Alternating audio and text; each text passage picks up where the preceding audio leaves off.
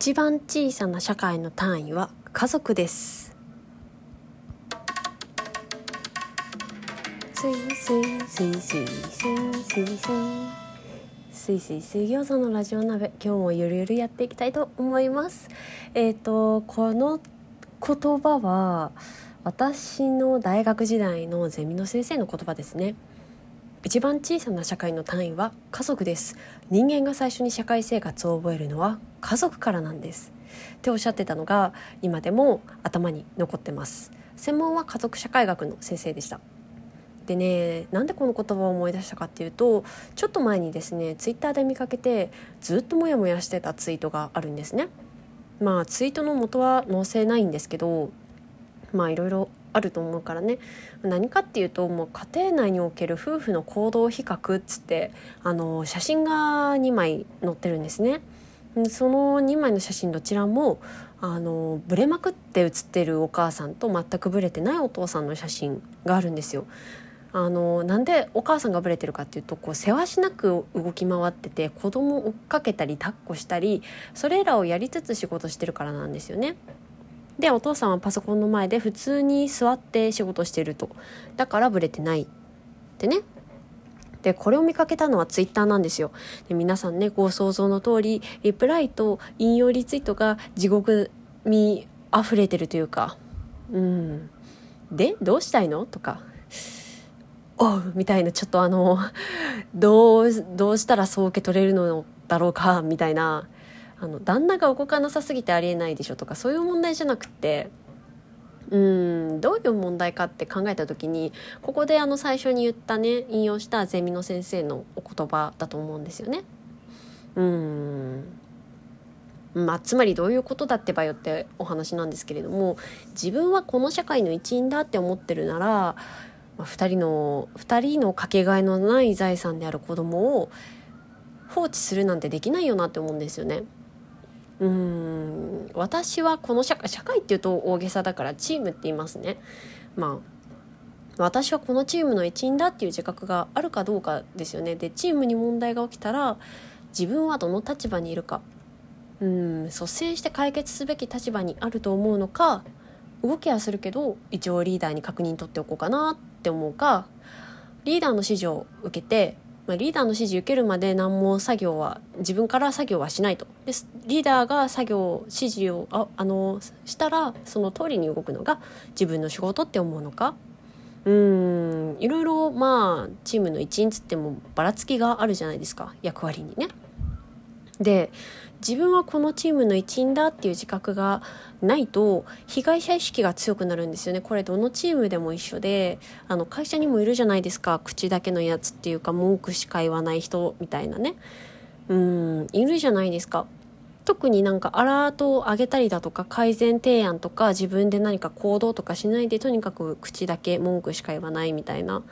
うん。で子供が静かにしてくれないから仕事に集中できないんだ。わーんみたいな。思ってる人にあなたもこのチームの一員なんですから役割を全うしてくださいね。なんて言っても分かんないんですよ。あの自分の役割が何なのか分かんない。だってチームの一員だって自覚がないんだもん。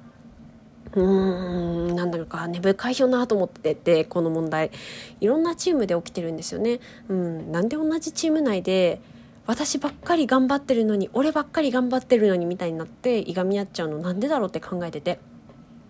例えばですよ。会社の中で例えばうんそうだな技術職と営業職ですね。技術職は営業は何にも作れないくせに何にも生み出せないくせに口ばっかりでとか営業職は営業職で俺らが仕事取らなかったら技術職は何にもできないくせに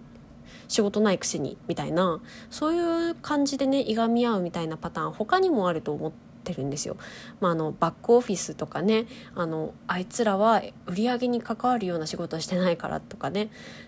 でもうんそれでチームが良くなるかっつったら別にそういうわけじゃないじゃないですか。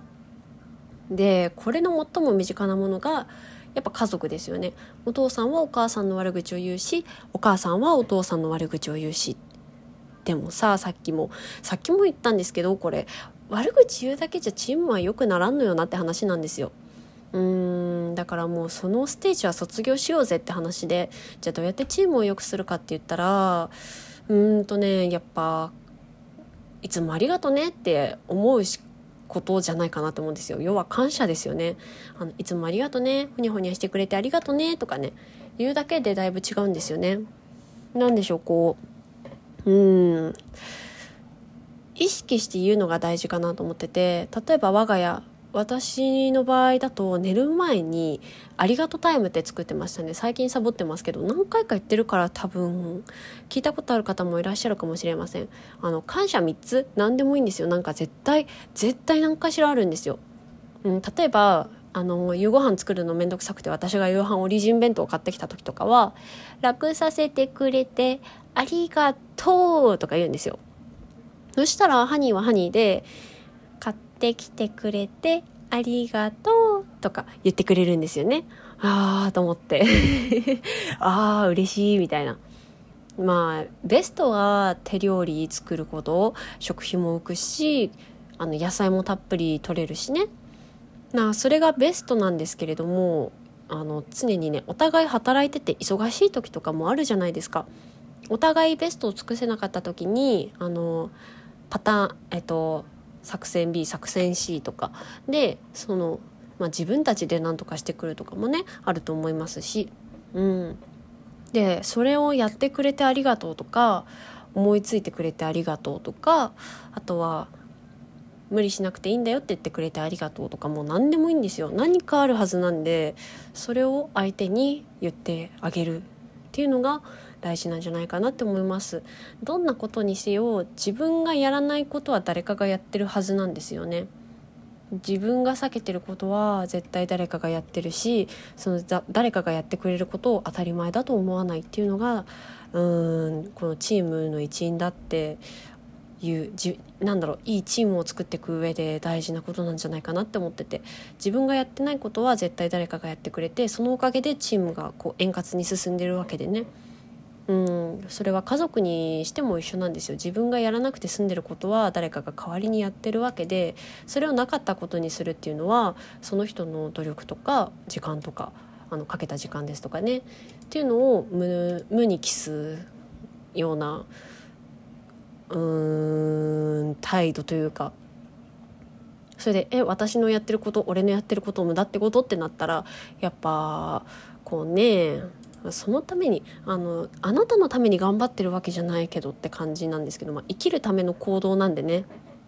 うんとはいえそれを当たり前って思われちゃったらうんって感じじゃないですか。だからまあやっぱり「ありがとう」はなるべく言いましょうよ。ありがとうとごめんなさいはあの無料で言えてかつ人間関係が円滑になるめちゃくちゃコスパのいい言葉だと思うんですよね。ありがとうとごめんなさいって。だからありがとうとかごめんなさいとかまずちゃんと言うことが多分この同じチーム内で何円滑に作業を進めていく上で大事なことなんじゃないかなと思うわけですよ。うん、一番小さな社会の単位は家族であの人間が最初に社会生活を覚えるのは家族から。だからこそ家族の在り方を見て子供はあこういうものなんだな人間生活ってって学んでいくわけですよね。だからこそこの写真を見て、まあ、どう思うかは人それぞれだと思うんですけれどもうーんって。私はうん。まあ、完全に分業をしてるならそれもそれでこの自分の役割を全うしきるっていうんだったらそれもありかもしれないですけどうーん役割を分業化したらどっちかが倒れた時にもう片方が役割になってた役割がもうストップしちゃうわけですよね。あの例えば人事部とか人事部総務部営業部とかいろいろあるじゃないですか。この技術部とかあのが会社にもね。で技術部が全部潰れるってまずないじゃないですか。まずないですよね。それがね家庭では起こりうるんですよね。だからうん例えばそうだねお父さんが事故に遭って入院しちゃいましたとかね。そうなっても大丈夫なようにある程度みんなあのいろんな何？あのスキル経験値積んどいた方があの持続可能なチームになるよね？だったらなんだろうな。これは俺の仕事じゃないからとか言ってる場合じゃなくない？って思うんですけどね。家族の場合はね家族に限ってはそうでそうじゃないかなと思うんですけど皆さんどう考えてますかね？なんかこういう問題って正解ないしあの人それぞれ考え方とか価値観とかあとは生活スタイルも違うからね。正解ってこれですバーンはないんですけど もちろんないんですけどそれでもチームの一員だっていう自覚がうーんあるかどうかっていうのは一つ大きいんじゃないかなって思ってますしあとはそのチームの一員です。いやチームの一員としてあのチームメイトにどういう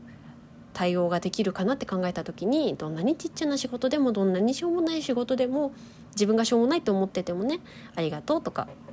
あとはごめんなさいとかちゃんと言えるような人間でありたいよなとまあ4月になってね移動もありましていろいろな人と出会いと別れを繰り返すそんな季節になりましたが新しいチームに入ってもあのこの気持ちはね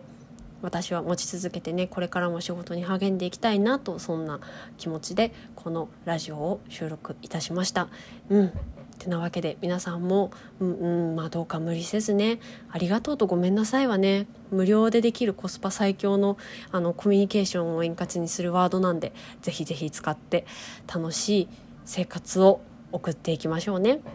はいそれじゃあ皆さんいい夢見てください。